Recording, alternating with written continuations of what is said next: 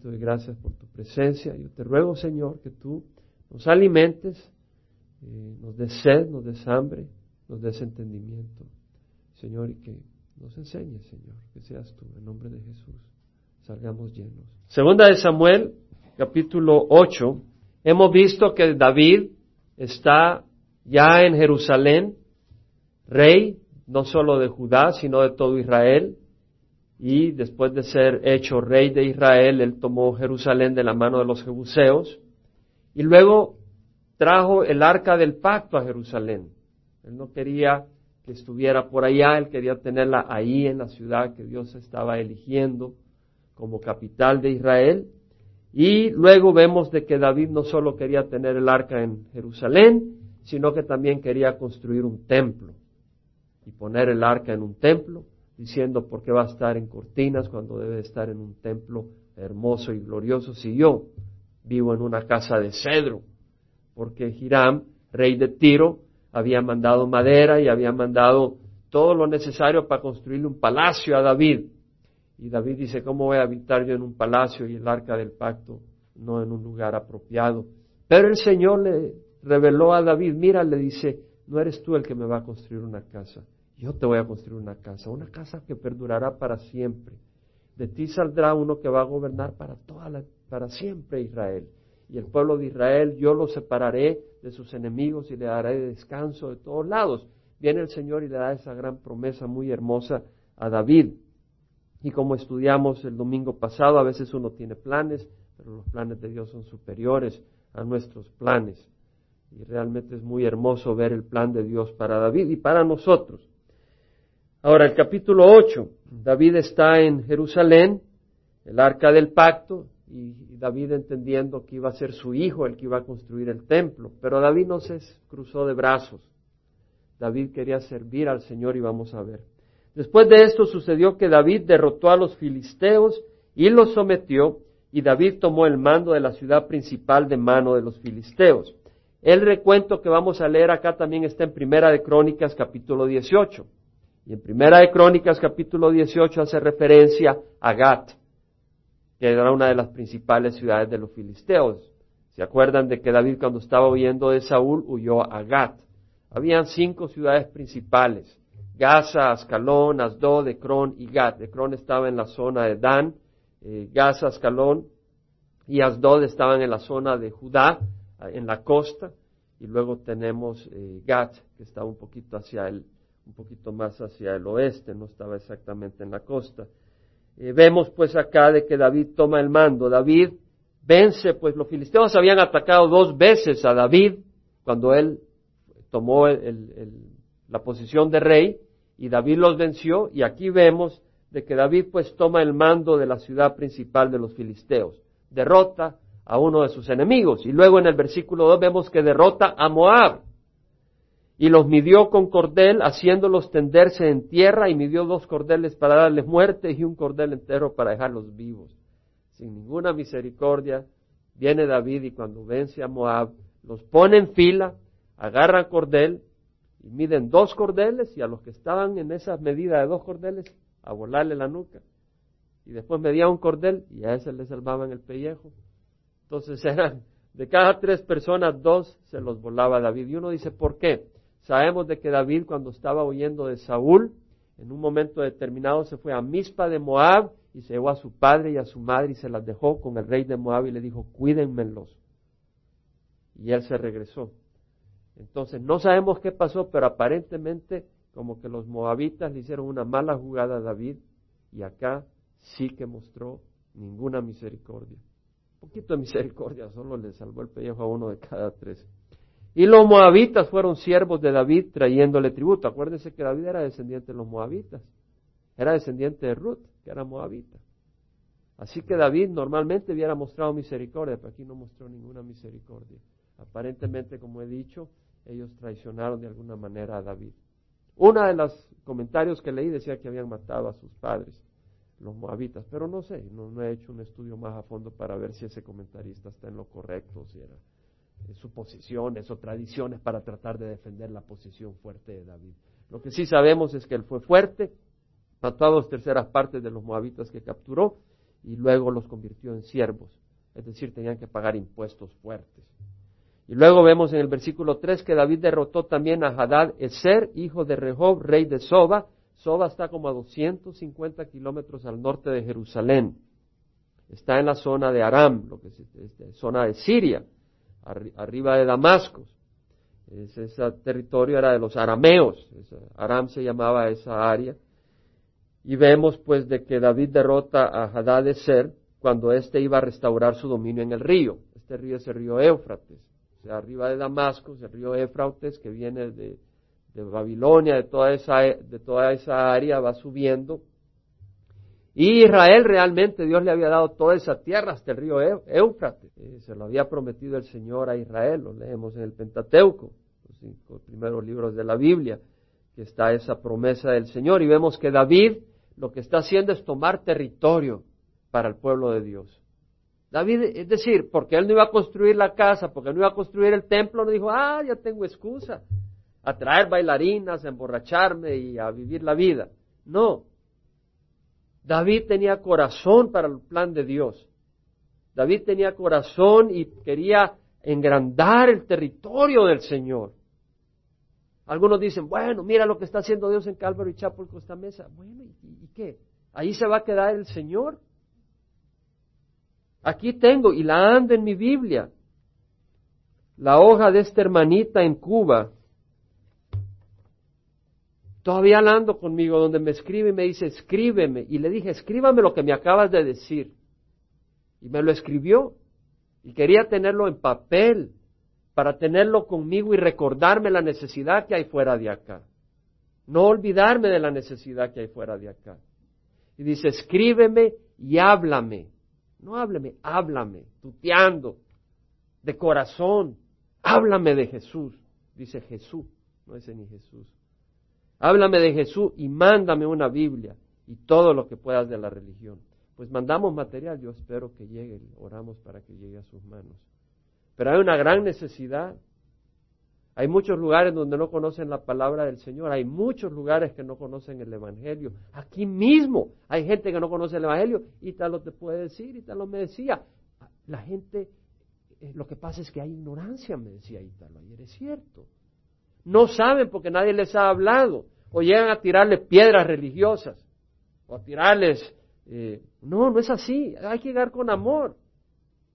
Hay que llegar y llegar con una, una buena razón, una buena motivación.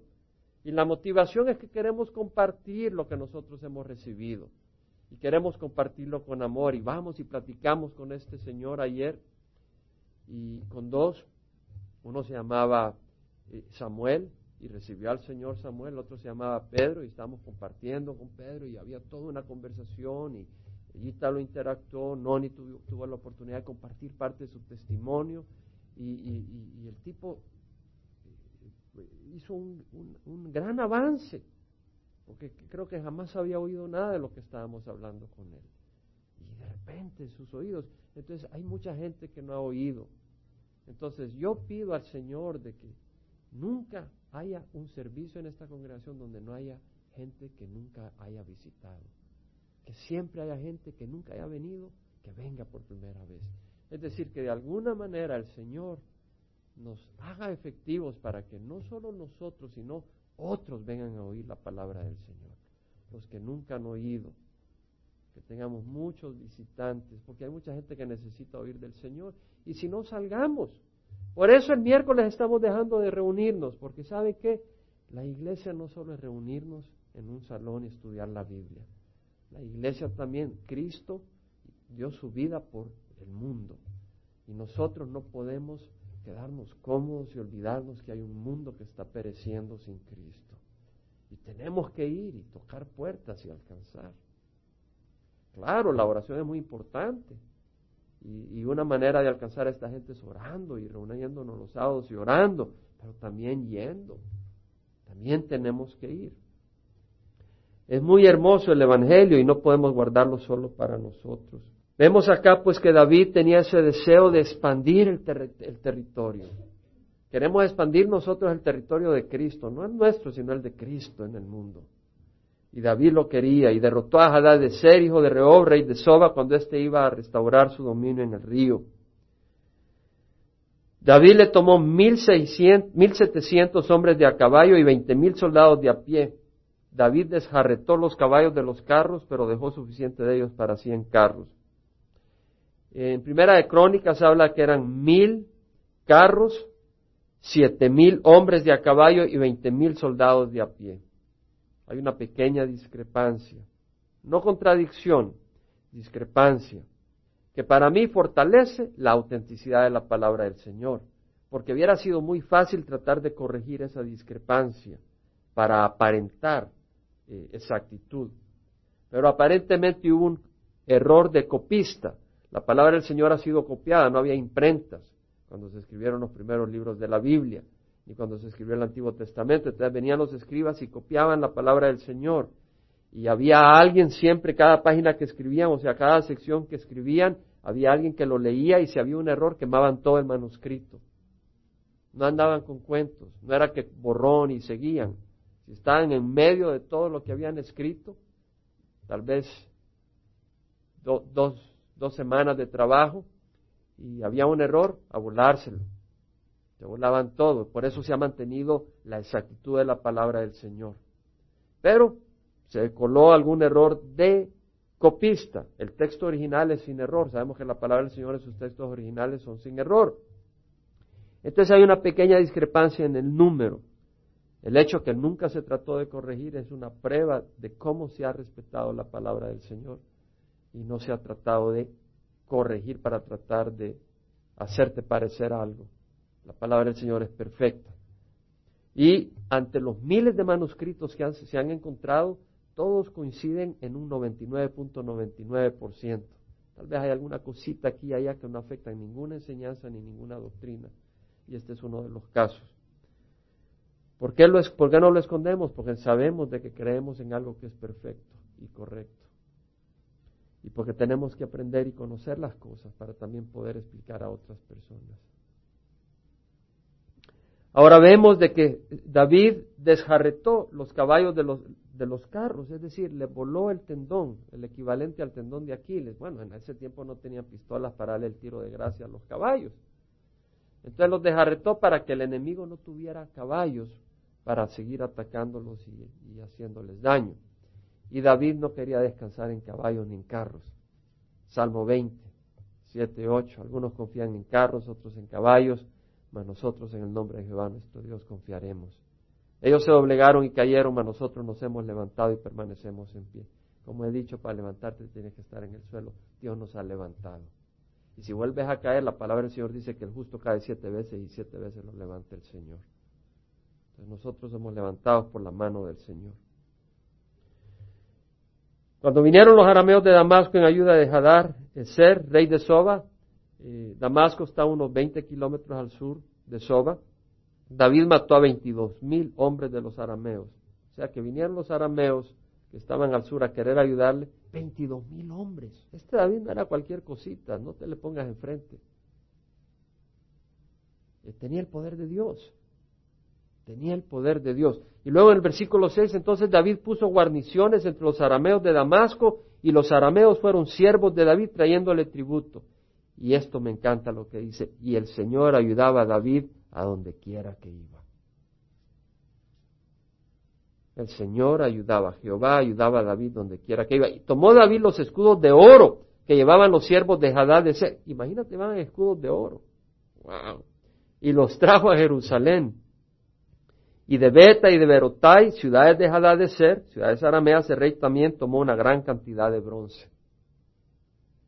David estaba trayendo oro, bronce, plata. ¿Para qué? ¿Para sí mismo? No. Si agarras Primera de Crónicas 18.8, que está, que, es un recuento de la misma historia, rápidamente, no, me quiero quedar mucho tiempo ahí, dice, asimismo tomó David una gran cantidad de bronce de Tibat, y de Cun, ciudades dejadas de ser, con el cual Salomón hizo el mar de bronce, es decir, la pila de agua, las columnas y los utensilios de bronce. Vemos que David tenía el ojo en todo este oro, toda esta plata, todo este bronce, ¿para qué? Para sí mismo, para poner fama para sí, no, para construir el templo de Dios. David estaba apasionado para conseguir tesoros, no para construirse una mansión para sí mismo, sino para hacer una mansión para el Señor, un templo para el Señor. El corazón de David era correcto. La pasión de David era el Señor. Basta leer los salmos. David era un hombre guerrero. David no era un aguadito, un afeminado. Andaba con la espada y le volaba la cabeza a todo que se le pusiera enfrente por Goliat. Empezando por Goliat y por cualquiera que se le... Pobre Sansón, él perdió él perdió el, pelo y perdió la cabeza por una mujer. Pero vemos acá eh, eh, David, el corazón de David, la pasión que tenía David. Ahora vemos acá que dice que ah, cuando Toy, rey de Hamad, oyó que David había derrotado a todo el ejército de Adad de Ser, Toy estaba más al norte todavía. De manera de que Hamad está como a 450 kilómetros al norte de Jerusalén. David andaba por arriba. En ese tiempo no había carro ni avión para llevar al ejército. Andaba ahí en dos, dos en dos, en dos patitas. Y había llegado hasta por allá. Y vemos de que Toy envió a su hijo Joram al rey David para saludarle y bendecirlo porque había peleado contra Hadad de Ser y lo había derrotado, pues Hadad de Ser había estado en guerra contra Toy. Es decir, este hombre aparentemente era arameo también, que estaba en Amat. Amat estaba al norte eh, de, los arameos de Damasco y de Soba. Cuando se da cuenta Toy, el rey de Hamat, que eh, David ha vencido al rey de Soba y al rey de Damasco, él se agradece porque el rey de Soba había estado en guerra contra Hamat. Entonces dice, ah, hombre, menos mal, este ya me, me voló a este enemigo. Entonces le manda tesoros. Y Joram trajo consigo el hijo del rey objetos de plata, de oro y de bronce para David. O sea, le está dando las gracias y le está diciendo, protégeme. Y le está dando, como quien dice, una fortuna para que lo estuviera protegiendo. Eh, que el rey David dedicó también a Jehová, junto con la plata y el oro que había dedicado de todas las naciones que él había sometido. De Aram, los arameos estaban al norte, como dijimos, 250 kilómetros al norte de Jerusalén para arriba. Moab, Moab, ya hablamos de los moabitas, eh, que son descendientes de Lot, que están al este del Mar Muerto, en la, en la, mitad sur del Mar Muerto, hacia el oeste, perdón, no al este, hacia el oeste. Está el Mar, Muerto que tiene 80 kilómetros y al este, al este, al este, al este. Al este del Mar Muerto, lo que es la, la mitad está Moab y al norte de Moab estaba la tribu de Rubén. Y luego vemos ah, de los hijos de Amón, que también son descendientes de Lot, ellos estaban localizados al este del río Jordán, al este eh, de la tribu de Gad, arriba de lo que estaba el Mar Muerto. Ahí estaban los de Amón descendientes. Entonces él también mencionó a los hijos de Amón, de los filisteos, ya hablamos que estaban en la tribu de Judá y parte de Dan, y de Amelec, hemos hablado de las amelecitas, y del botín de Hadad de ser hijo de Rehob, rey de Soba, y se hizo David de renombre cuando regresó de derrotar a dieciocho mil arameos en el valle de Sal. El valle de Sal estaba cerca del mar muerto. ¿Y qué estaban haciendo los arameos de 300 kilómetros al norte en el mar muerto? Bueno, probablemente estaban ayudando a los edomitas que estaban al sur y estaban pidiendo ayuda contra David. En todo caso, para David no fueron oposición porque él estaba con el poder de Dios, puso guarniciones en Edom, por todo Edom puso guarniciones y todos los edomitas fueron siervos de David y Jehová daba la victoria a David a donde quiera que iba. Dios le daba victoria a David a donde quiera que iba. Qué hermoso. David reinó sobre todo Israel y administraba justicia y derecho a todo su pueblo. ¿Qué diferencia? A los reyes de hoy en día, a los príncipes de hoy en día. Estaba oyendo brevemente de que el gobernador Schwarzenegger, ¿cómo se pronuncia? Ayúdenme, nunca puedo el, gobernador Schwarzenegger está tratando de liberar a una muchacha que la han metido presa y tiene siete años de estar presa por haberse robado una caja de herramientas de 30 dólares. Digo, realmente el sistema de justicia de nuestro país está distorsionado. Tú puedes matar a un bebé de cinco meses y bye bye. Pero tú te robas una caja de herramientas y si te cayeron mal, color de piel o cualquier otra razón, tiene siete años en prisión y el gobernador tiene que hacer un esfuerzo especial para que te libren por la estupidez de esa decisión. No hay justicia. Pero vemos acá que David era un rey que gobernaba con justicia y derecho. Derecho es righteousness, rectitud. La rectitud no está basada en, rey, en leyes, haz esto, haz lo otro. La rectitud para el cristiano está basada en hacer la voluntad de Dios. La voluntad de Dios te dice cuándo tienes que hacer, cuándo tienes que dejar de hacer, cuándo tienes que hablar, cuándo tienes que callar. No basta en no hagas esto, no hagas lo otro. La rectitud también tiene que ver con actuar ante la necesidad. Entonces vemos pues eh, que David reinó con y administraba la justicia y el derecho a todo su pueblo y Joab, hijo de Sarbia, era jefe del ejército. Y Josafat, hijo, y ya sabemos que Sarbia era hermana de David. Así que Joab era sobrino de David y era jefe del ejército, y Josafat, hijo de Ailud, era cronista. Sadoc, hijo de Aitob, y Imelec, hijo de Abiatar, eran sacerdotes. Sabemos que Sadoc era descendiente del linaje de Eleazar, hijo de Aarón. Y vemos que Ahimelech, hijo de Abiatar, eran descendientes de Itamar. Eleazar e Itamar, dos de los hijos de Aarón, porque los primeros dos, Nadab y Abiú, murieron incinerados por eh, ofrecer un fuego no apropiado ante el Señor, un incienso no apropiado ante el Señor. Están bajo la influencia del vino, aparentemente. Así que vemos pues que habían dos sumos sacerdotes. Y como decimos ahí Melech y Sadoc. Ahora, uno había sido sacerdote con Saúl y el otro había sido sacerdote con David. Cuando murió Saúl, no despidió, no despidió a Sadoc, que había sido sacerdote con Saúl, sino que eh, estuvieron ambos. Y luego Ahimelech, que era descendiente de Elí, el sacerdote Elí, que el Señor le mandó a decir que de su descendencia ya no iban a estar sirviendo porque él falló en honrar a Dios. Entonces vemos de que eh, posteriormente es el linaje de Sadoc el que persiste, el que persevera y el que sigue a lo largo del Antiguo Testamento. Seraías era secretario, Benaía, hijo de Joaida, era jefe de los cereteos y peleteos. ¿Quiénes eran los cereteos y los peleteos? Pues hay distintas opiniones, distintos comentarios.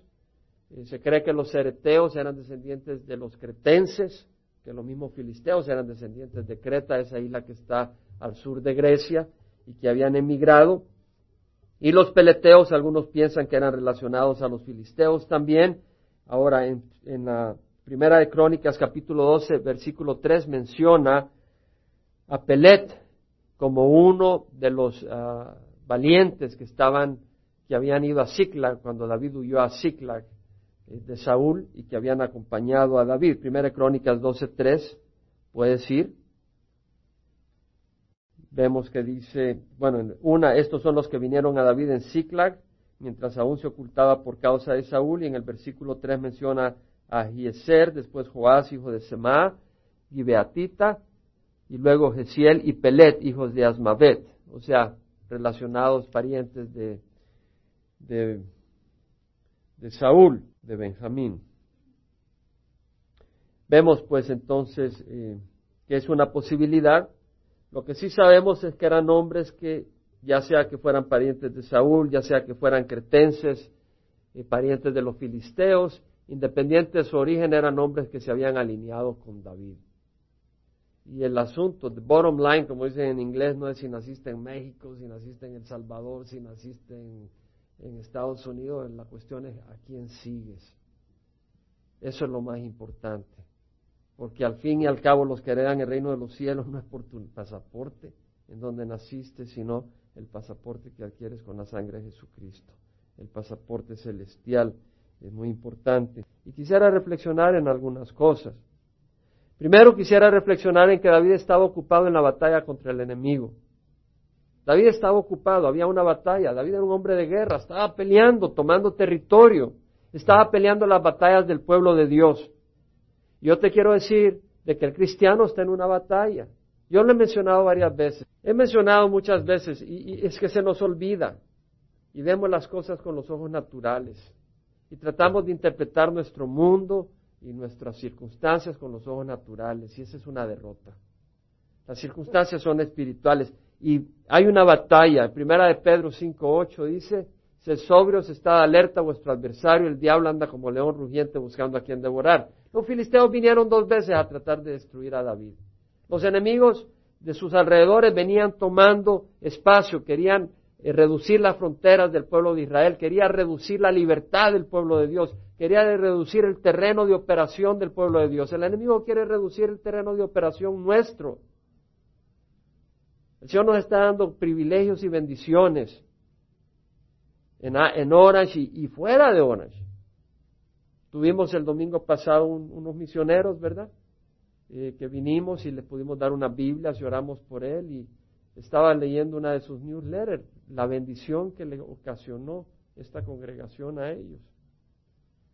Porque no lo hacemos para recibir la adulación de los hombres, pero este hermano dice, es la primera iglesia fuera de México que nos ha bendecido de tal manera en Estados Unidos.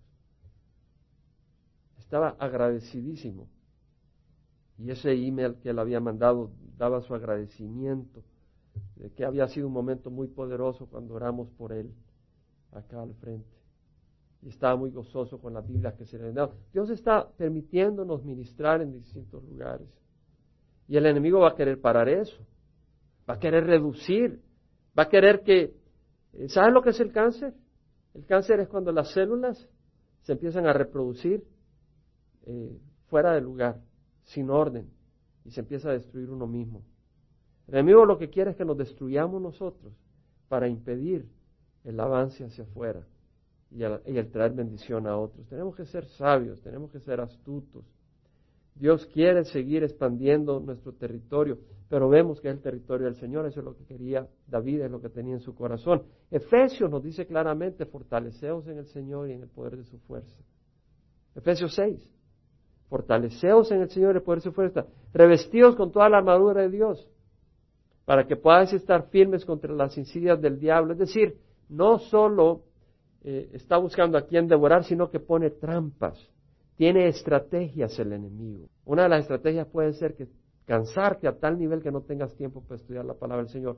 Para los siervos que enseñan la palabra del Señor, una de las estrategias principales que usa Satanás es ocuparte tanto que no tienes tiempo para estar a los pies de Jesús.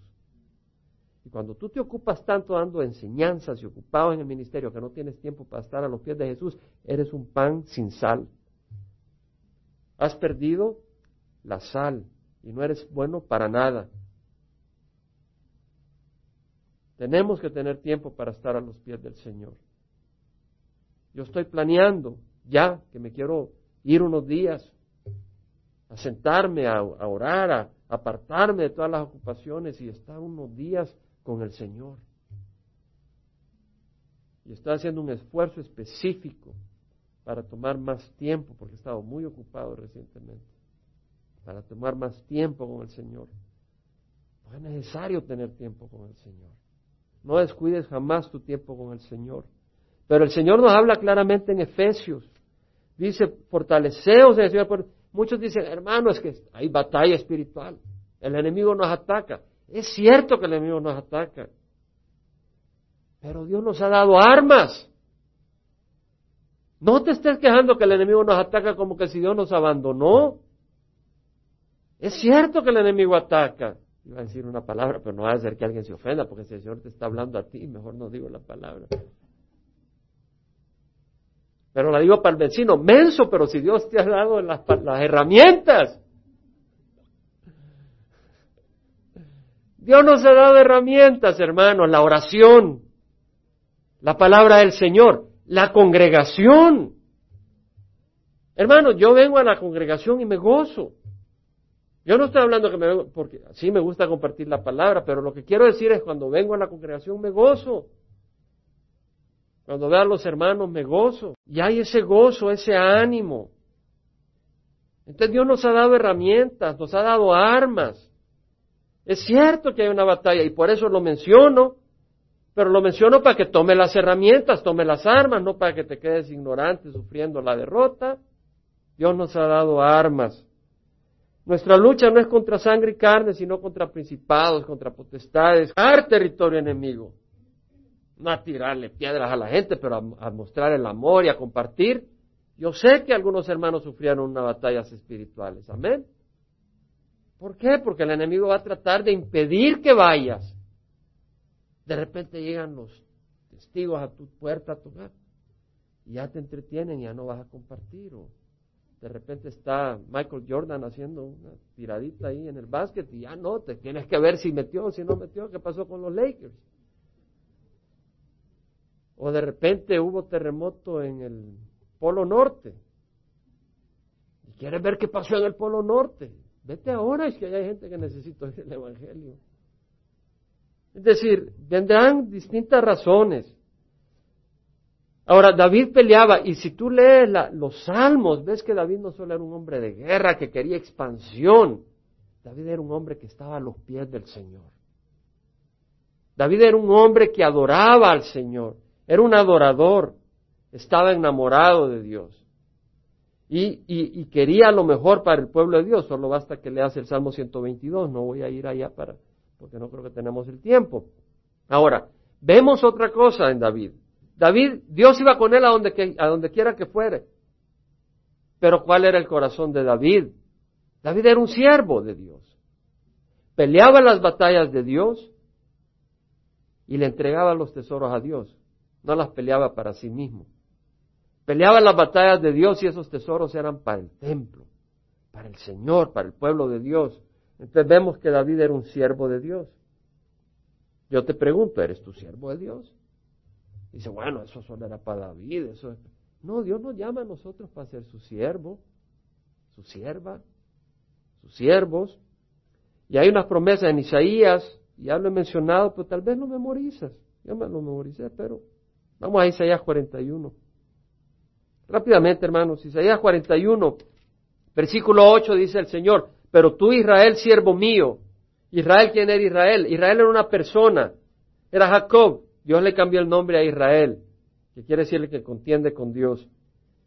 Jacob, a quien he escogido, descendiente de Abraham, mi amigo. Jacob era descendiente de Abraham. Era hijo de Isaac, Isaac era hijo de Abraham. Pero nosotros somos hijos de Abraham, por la fe. Somos descendientes de Abraham. Somos hijos de Abraham por la fe. Y dice, mi siervo eres tú. Yo te he escogido y no te he rechazado. Dice la palabra del Señor, Jesús mismo dijo, todo el que el Padre me da, viene a mí, el que viene a mí de ninguna manera, lo echaré afuera.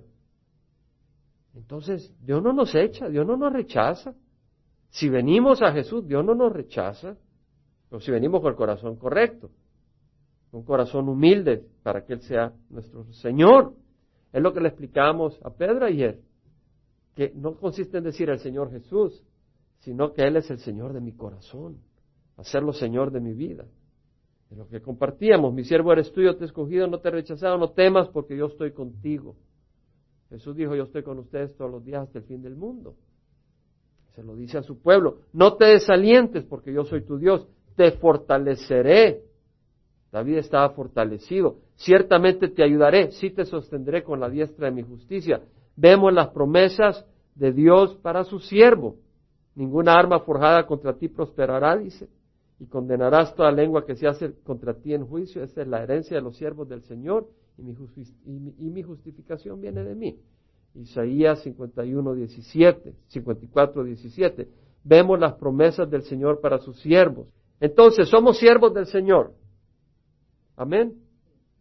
Somos siervos del Señor. ¿Qué se requiere de un siervo? Obedecer. Obediencia. De un siervo se requiere obediencia. De un siervo se requiere servicio. Servir, pero servir en obediencia.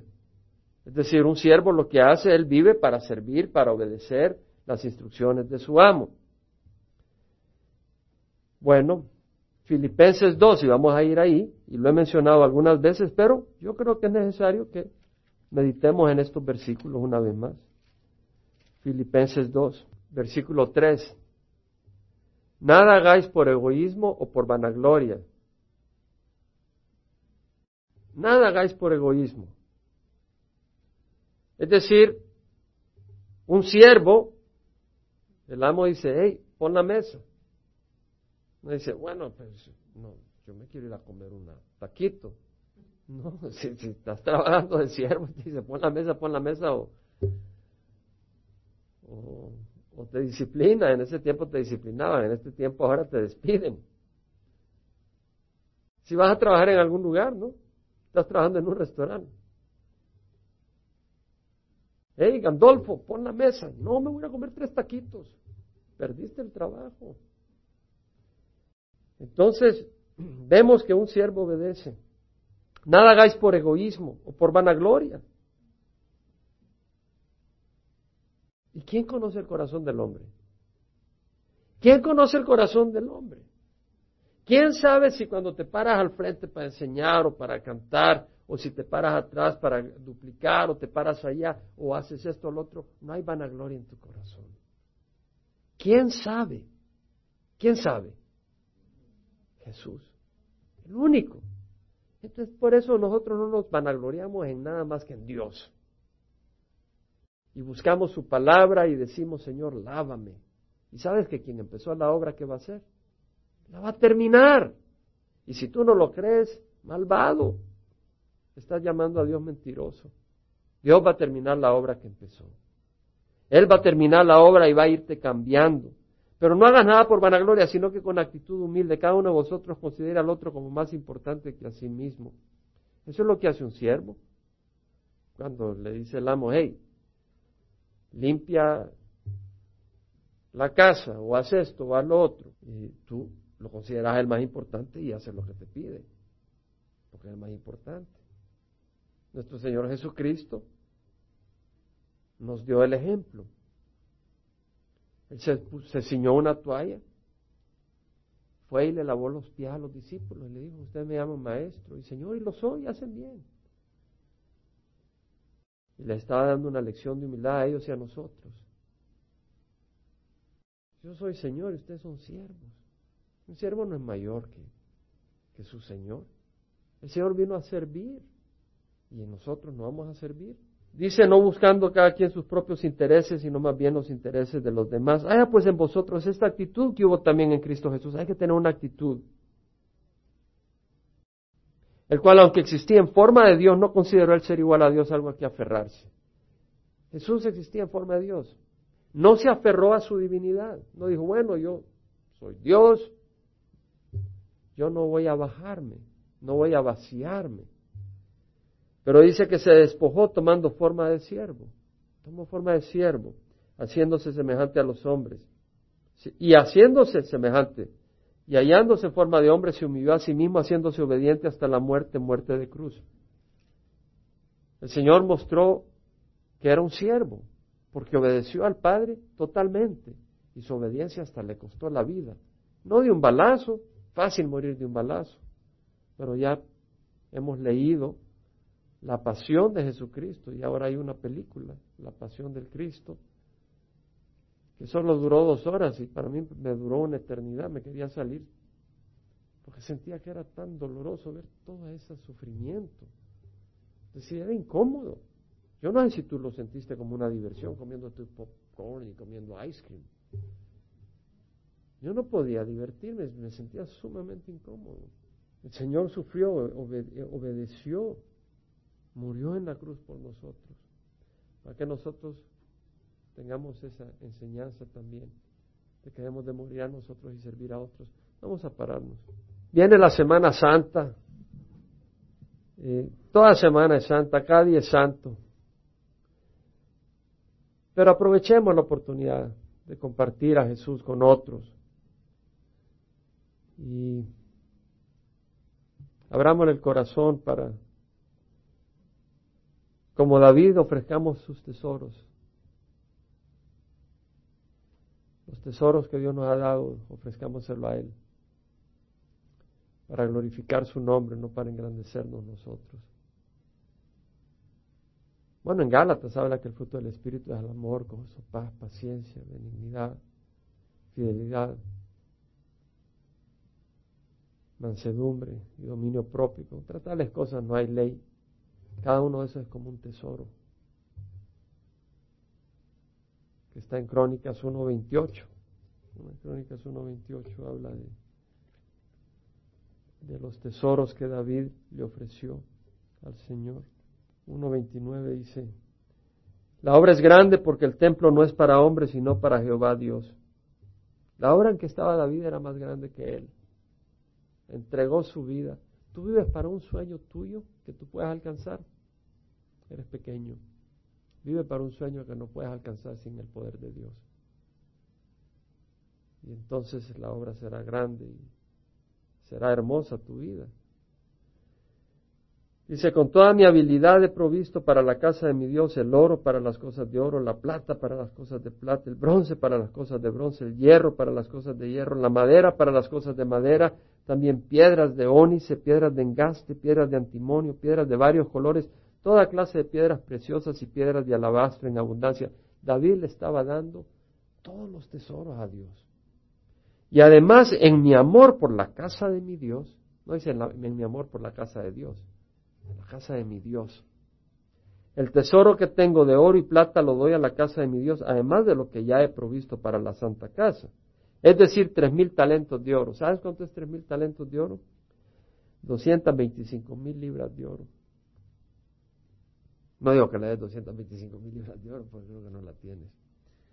Y si no, pues comparte, hermano. Y siete mil talentos de plata crisolada para revestir las paredes de los edificios de oro para las cosas de oro y de plata para las cosas de plata, es decir, para toda la obra hecha por los artesanos. ¿Quién pues está dispuesto a dar su ofrenda hoy a Jehová? Dice David. Ahí voy a cerrar. ¿Quién está dispuesto a dar su ofrenda al Señor? No está hablando de dinero. Si el Señor te dice, da una ofrenda, da una ofrenda económica, pero la ofrenda es tu vida. Romanos 12, 1, 2. Por consiguiente, hermanos, ruego por la misericordia de Dios que presentéis vuestros cuerpos como sacrificio vivo y santo, aceptable a Dios, que es vuestro culto razonable. Y no os adaptéis a este mundo, sino transformaos mediante la renovación de vuestra mente, para que probéis lo que es bueno, aceptable y perfecto, a la perfecta voluntad de Dios. te invito a que cierres los ojos y lees tu corazón al Señor una vez más y estés a sus pies y le des gracias, porque Él nos ama. Le des gracias no se trata de lo que vamos a hacer y nuestro esfuerzo, se trata de lo que Él nos ama. Y vamos a estar hablando de eso el próximo estudio, se basa en el capítulo nuevo del amor, del amor de Dios. Y lo vamos a mencionar desde cierta perspectiva muy hermosa. Y por eso yo lo quería mencionar este domingo, pero no sacrifique, se tendría que sacrificar el mensaje del capítulo 8 y no darle honra al Señor con el capítulo 9 de la manera que creo que quiere que lo expongamos. Pero cierra los ojos y deja que el Señor te ministre tu corazón con lo que hemos hablado.